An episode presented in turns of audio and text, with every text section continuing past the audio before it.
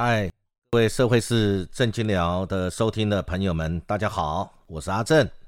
今天是民国一百一十年的五月八日，我们社会是正经聊的第五集，感谢各位的收听。我们呢就是畅所欲言，阐述理念，讨论社会的现象，共同来分享观感。不要民粹，不会人云亦云，就事论事，不要骂人。对事不对人，不要有政治立场，用公民的观点来讨论事情。对的是支持，错的是反对。有争议的事情，我们大家来讨论。好，今天我们就来讨论。呃，昨天我们的前一集，我们讨论到了这个我们国门的防疫的重要性。因为最近，因为华航、诺富特等等这些的这个防疫破口。有机组员，有旅馆工作人员，甚至承包商，啊，甚至有社区感染相关的之余，让大家都很忧心。所以呢，我们昨天已经在前一集讨论完了相关这个防疫跟社区感染以及应该怎么样分流等等的想法。那当然还有很重要一点就是我们大家。是不是要打疫苗？如果疫苗足够，大家想不想打？抢破头的去打，争相去打，还是没什么意愿打呢？正好我们现在手上有一个在三月份台湾社会调查所呃公布的一个相关的 COVID-19 新冠肺炎疫苗施打的意愿的民调结果的发布，它是在。今年一百一十年的三月二十二号发布，呃，它这里面有谈到啊的相关的，大家对于这个疫苗的施打，到底想不想打？如果不想打，是为什么不想打？谁不想打？原因在哪里？是什么样的结构的呃人，他对这个有抗拒？这样我们也可以更了解这个疫苗。跟整个防疫的一个面向，就是我们在各方面要防堵破口，不要让这个疫情在台湾散布，妨害到我们人民生命财产的安全，这是其一。另外一个，我们大家打疫苗，那疫苗采购是另外一个面向，我们中华民国到底。可不可以采买到足够的疫苗、有效的疫苗？然后我们又负担得起，老百姓又有意愿可以打，这是一个面向。那今天我们就从另外一个面向，就是如果有疫苗，或者呃以现有的疫苗量，大家的施打的意愿是怎么样啊？我把这个他这个施打意愿的民调跟大家一起分享一下，并不枯燥。大家不要听到民调哇，就觉得可能只是很枯燥无味的。其实不会，我觉得大家就呃用非常简短的时时间，试试来细细的来思索一下这个疫苗施打，大家有没有意愿？为什么有意愿或为什么没意愿？啊，那这个调查报告它的前言就讲到，就是在新冠肺炎这个期间，除了戴口罩、勤洗手、社区保持安全距离之外，要恢复国内跟国际间的正常活动，唯有普遍去施打疫苗，达到群体免疫啊，这个才有这个机会。那美国在拜登领导下加速施打疫苗。在三月份这个民调这个时期，他已经超过一亿剂了，而且他宣称在七月四日美国的国庆全国要解封。那英国也已经施打了两千五百万人，占他们全国成人的一半二分之一。德国跟法国虽然疫情也是严重，但这些国家也都在这个研发疫苗。所以，我们台湾在疫苗的取得跟施打上，应该呃借鉴他们，依照这国内跟国际的经验以及发展的状况，还有疫苗的科学依据，我们对于这相关的认知应该了解。那他这个民调是要提供给政府作为防疫的参考，我觉得很好，也老百姓也应该多一点了解，我们大家到底呃是想不想打？如果不想打，是为什么不打？啊，那他这个试调的对象是在呃台闽，我们中华民国的所属的管辖的台闽地区满二十岁以上的民众，用电话访问的方式，在一百一十年的三月十七、十八号去做的，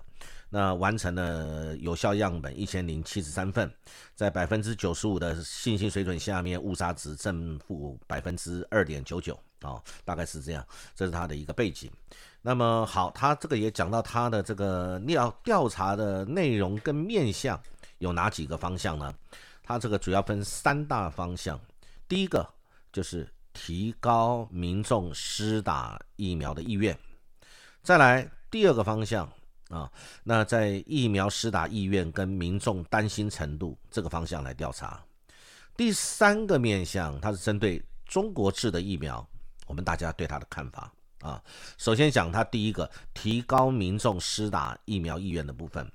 那么它这里面就是针对说，啊，有三个议题在作为它试调的这个基准。第一个就是如果蔡总统有施打，那对提高民众施打疫苗的意愿会是如何？第二个就是我们的苏部长，呃，如果呃这个提高呃意愿，抱歉，应该是苏院长啊，苏院长施打的话，有没有提高民众施打疫苗的意愿？啊，再来第三个讲的就是我们卫福部的陈部长，如果他施打，有没有提高民众施打疫苗的意愿啊？我觉得这个也很有意思哈，我们可以来看一下他这个民民调，大家反映这个人民对于这几位我们重要的领导人，他们先打的话，有没有起什么样的带动作用啊？大概他针对第一个就是讲，如果我们蔡总统率先率先来施打。呃，对于提高大家接种意愿，会有什么样的结果呢？结果他发现，整体而言，大概有百分之四十四点二的成年人会因为蔡总统率先施打而提高这个施打的意愿。他在里面大概男性百分之四十七点多，或者是百呃六十到六十九岁的百分之五十点二 percent。或者是他的学历是高中专科的啊，大概四十八 percent 左右啊，等等。那这个或家中有医药卫生相关人员的受访，呃，会比较倾向认为蔡总统率先施打新冠肺炎疫苗，会增加他的呃这个接种意愿。整的来讲，就是说会因为蔡总统率先施打。你而这个提高接种意愿呢，占百分之四十四点多，那不会的呢，占百分之四十九啊，这个就很明显。那它这里面的成分大概就会分成地区，比如说以这个呃基隆、宜白、啊基隆、宜兰、新北、台北等等，还有金马这些地方的话，大概呃会就是可能一定会或可能会的话。会占了百分之四十三点七，那不会的呢，在这个北区这个地方包大概就包含呃新北、台北、基隆、宜兰等等，大概就是百分之五十左右，它是不会，不管是可能不会或者一定不会啊，这个就给了我们一个一个概念。那么在年龄来说呢，这个一定会就是会因为蔡总统施打而打的呢。在六十到六十九岁还是比较高，占了百分之五十点二。呃，如果说不会，就是可能不会或一定不会的呢，呃，比较高的是在百分之四十，呃，就是四十岁到四十九岁的这个年龄层占了百分之五十一啊。那其他像五十到五十九岁占百分之五十四，这也是非常高啊，会更高。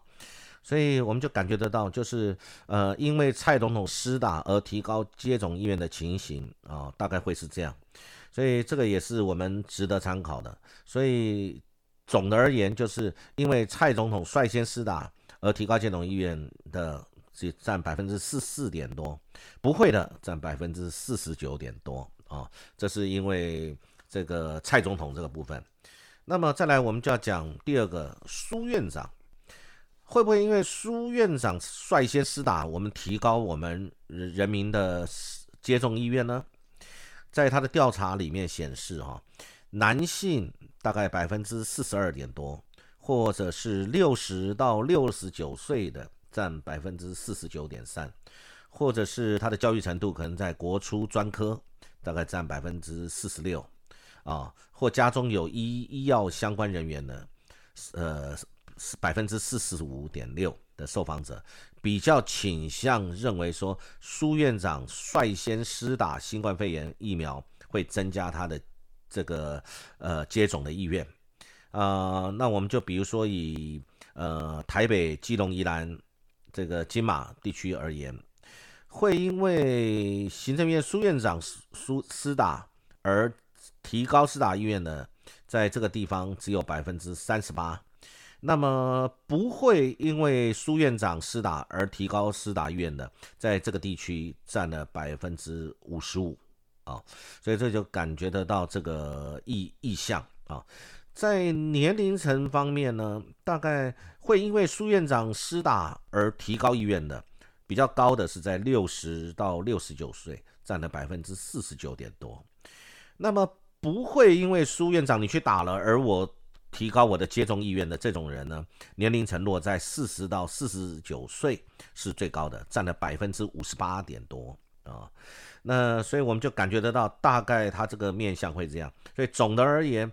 呃，因为苏院长率先施打我们而提高接种意愿的，会的呢占了百分之三十九点一，不会的占了百分之五十三点多，那么未未明确回答的占了百分之七点多啊，七点多。好，这个也是针对苏院长。好，那我们现在在讲会不会因为陈部长啊，我们卫卫卫福部的陈部长他率先施打，我们就提高施打呃这个施呃施呃接种的意愿呢？呃，会的大概占了百分之四十三点六，它大概就是华东地区占了百分之五十二点五，或者是六十到六十九岁的占了百分之五十点四，或者是教育程度在国初。中跟专科占了四成七啊，等等，比较倾向会认为陈部长率先施打新冠肺炎疫苗，就会增加人民的这个接种意愿。那我们就以呃基隆、宜兰、新北、台北、金马这个地区为例，大概会因为陈时中部长去施打而增加意愿的，占了百分之四十一左右。那不会因为卫福部陈时中部长去施打而增加施打意愿的，占了百分之五十三点四啊，呃，这个也是一个概念。那在年龄层来说呢，会因为陈部长去施打而增加意愿的，最高的是在六十到六十九岁的人的民众，他占了百分之五十四五十点四。那不会的呢，占的是百分之五十七点六，在那个年龄层是落在五十到五十九岁，不会的意愿最高，就是占了百分之五十七点多啊的百分比。所以总的而言呢，因为陈部长去施打而增加的意愿的占了百分之四十三点六，不会的占了百分之四十九点六，那么未明确回答的占了百分之六点七。percent 左右啊，所以这个就是因为我们的领导相关的重要的领导官员，他的施打起的示范作用的这个人民的意见调查，就如同刚刚所报告的啊，我们就可以明显感觉得到了啊。好，那现在到第二个面向，第二个面向就是疫苗施打意愿与民众担心的程度。这个里部分呢，它这个调查又分三个项目。第一个项目就是 A Z 疫苗的施打意愿，因为我们现在台湾只拿得到 A Z 疫苗啊，所以也只有这个选项，就是 A Z 疫苗。那 A Z 疫苗人民的施打意愿是怎么样？那第二个呢，就是如果你不愿意施打 A Z 疫苗的民众，你对其他厂牌，如果我们拿得到，你接种的意愿怎么样？就是前提是。除了 A Z 之外，我们还有其他的疫苗可以选择。那么我们是想要选哪一种？这种意愿啊。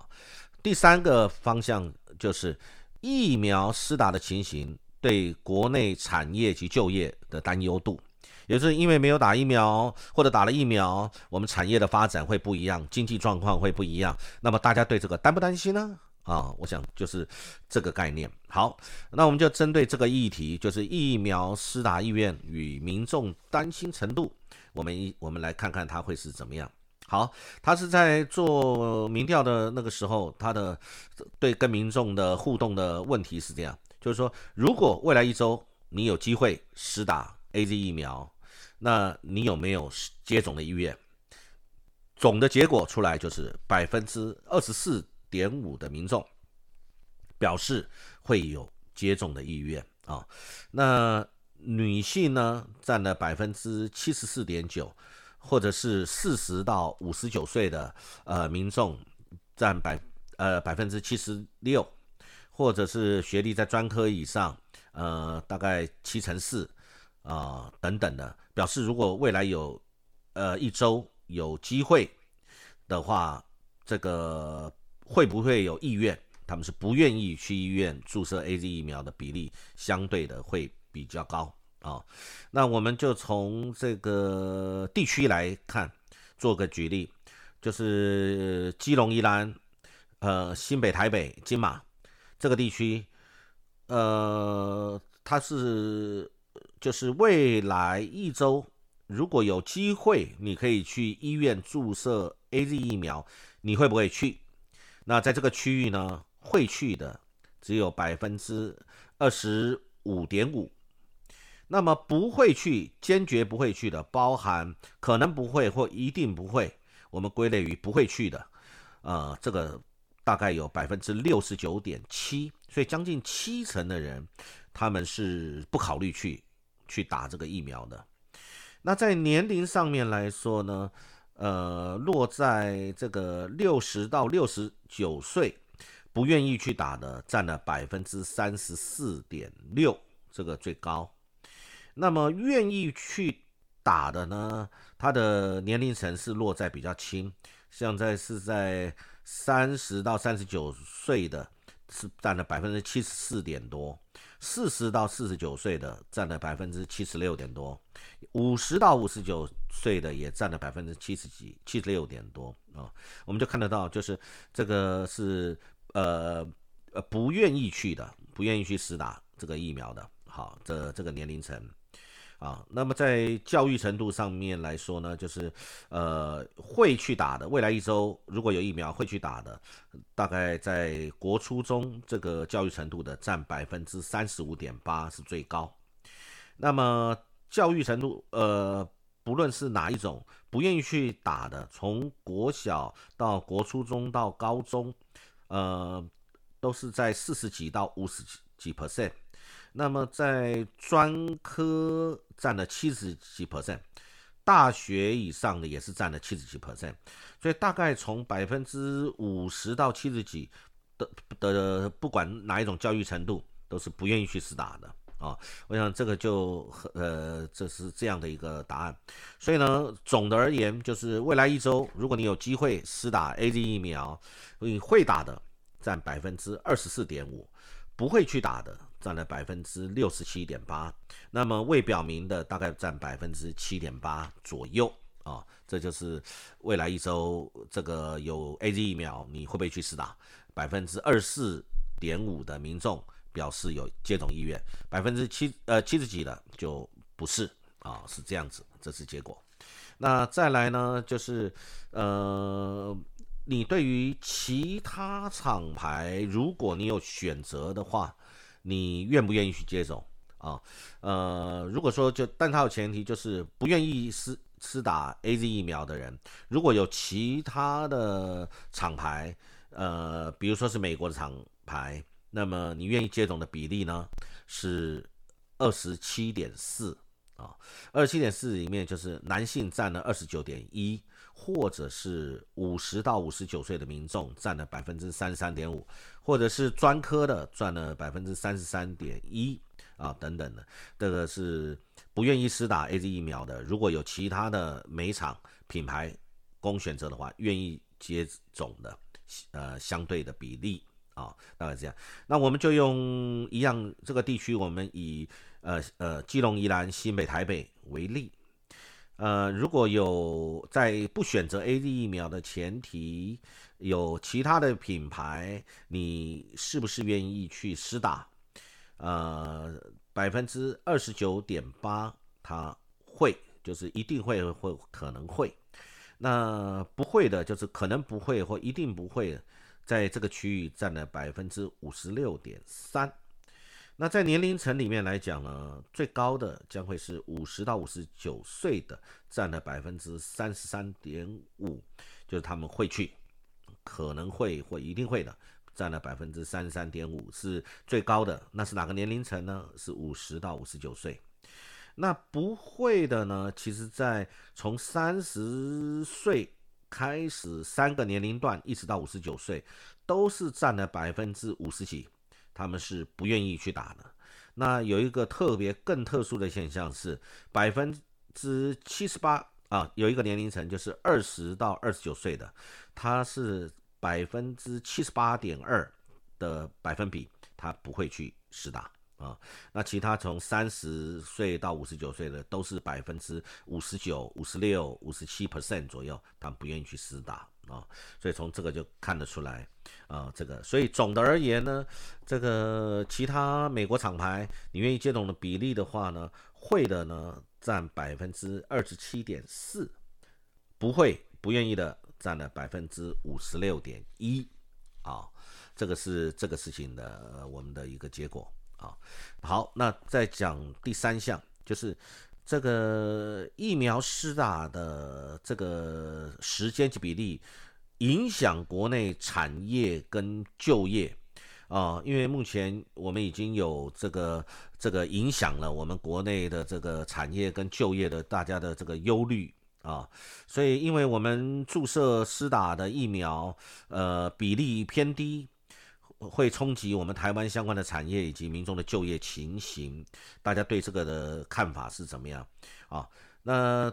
中彰投地区七十二点六 percent，或者是年龄层在二十到二十九岁的占了七十八点七 percent，或者教育程度在大学以上的占了百分之七十三 percent，啊等等的，认为越晚施打新冠疫苗或者施打的比例过低。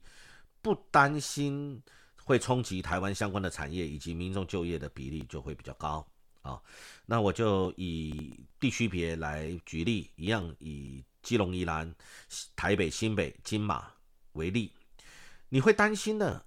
那么占了百分之二十八点五，这里面包含了非常担心百分之三点多，以及有点担心的百分之二十点二啊。所以二十八点五 percent 的人呢，在这个区域。认为很呃比较担心，那不担心的呢，包含不太担心的跟非常不担心的，总共占了百分之六十八点六 percent。这里面包含了不太担心的是百分之四十六点三的人不太担心，非常不担心的，完全不担心的都应该占占了百分之二十二点三。所以整体而言占了百分之六十八点六。哦，从这里就看得到这个在区域的。那我们再看，在年龄方面来说呢，应该是在呃最不担心的年龄层，应该是在呃百分占了百分之三四点四，是在五十到五十九岁，他们会担心啊，这些人会比较会担心，包含了非常担心跟有点担心的占百分之三十四点四，是五十到五十九岁的人，那么不担心的呢，这个年龄层就比较低。最高的是落在二十岁到二十九岁，这个人是占了百分之七十八点七 percent。这些人比呃不担心，就是不太担心，也呃非常不担心的人占了百分之七十八点七。所以意思就是年轻人比较不怕啊，觉得我们不担心对环境就业有什么影响啊。那在教育程度上面呢，看得到大概是在专科的。有百分之三三点七的人会担心，会影响了就业啊，或者是市场啊、产业等等。那比较不担心的呢，这个年龄层会落在大专以上，占了百分之七十三，他们不担心，包含不太担心或非常不担心的啊。这个这些教育程度的人认为说不会影响哦，这个占的比例比较高。所以总的而言，就是呃，因为施打疫苗，我们施打的不足，或者比例过低，或者是时间太慢，我们会担心影响影响这个国内的产业或就业的，担心的占了百分之二十七点七，不担心的占了百分之六十八点一。那其他未明确回答的占了百分之四点二啊，这就是我们大家的一个啊心态，心态啊心态。好，那第三个面向就是那如果我因为我们现在只有 A Z 疫苗，也拿不到别的疫苗，那如果现在有中国大陆制的疫疫苗，大家的看法是怎么样啊？对引进中国疫疫苗的看法？呃，百分之四十六点四的民众认为引进中国的疫苗是中共的政治操作，不要引进。但是仍然有百分之三十七点四的认为，只要是证明中国制的这个疫苗有效，就应该引进，就应该引进啊。那么其中呢，对于这个的看法呢，男性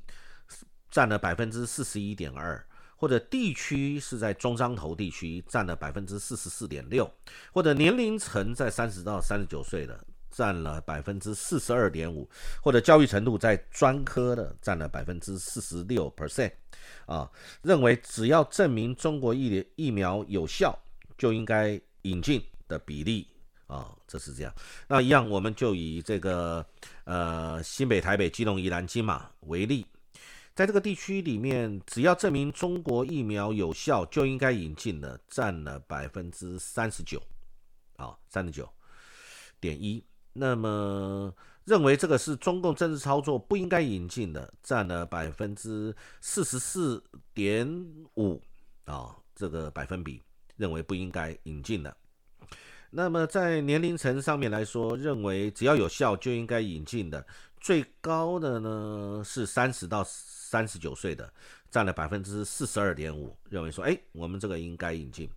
那么，如呃，如果说认为不应该引进的最高的年龄层呢，是在四十到四十九岁，认为占了百分之五十二点三 percent，认为啊，这是中共的这个问题，我们呃有问题的，不应该引进啊。